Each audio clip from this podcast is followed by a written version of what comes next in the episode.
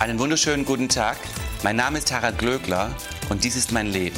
Aufregend, extravagant, authentisch, eben pompös.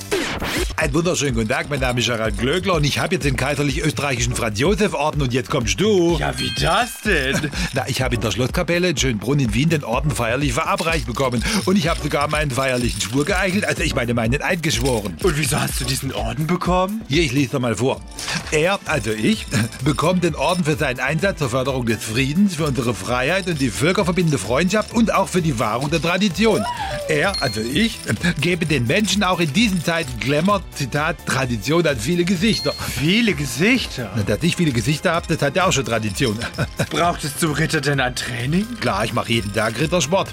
Hast du nicht das Video gesehen, wie ich da diesen bombösen Umhang die Insignien überreicht bekomme? Doch, aber das sah ein bisschen aus wie bei den Reichsbürgern, Harald. Na, na, na, na, es war in Wien, wenn dann Österreichsbürger, du Dummerle. Das heißt, du trägst jetzt immer auch diese Ritterrüstung? Natürlich, es gibt nichts Schöneres als das Klimpern schweren Blechs auf der nackten Haut. Ui. Und jetzt, mein Knabber, eile an den Keller und hol uns zur Feier des Tages etwas Met und eine Doppelmagnum köstlichen Schaumweins. Wieso denn das? Damit ich mir endlich mal richtig einen in die Rüstung schmieren kann.